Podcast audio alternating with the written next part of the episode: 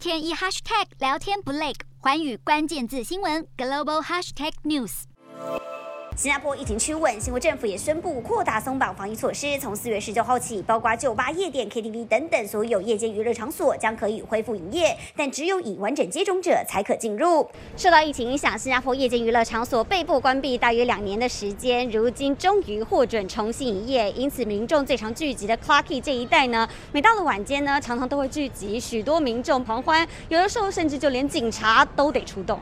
新加坡政府规定，夜间娱乐场所每组最多只能有十名完整接种者，业者在入口处也必须检查顾客的疫苗接种状态。无论是舞池还是包厢，室内依旧必须佩戴口罩。而在没有戴口罩的状况之下，依旧要保持一公尺的社交安全距离。允许顾客跳舞的夜间场所，顾客都必须事先进行由专人监督的抗原快筛，取得阴性证明之后才能进入。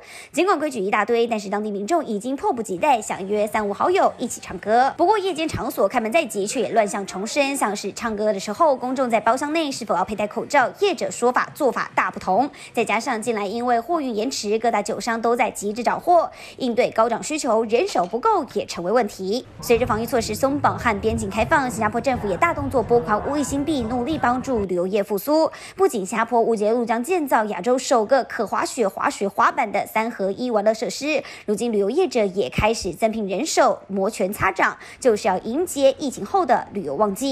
以上就是环新闻特派记者门佑成在新加坡的采访报道。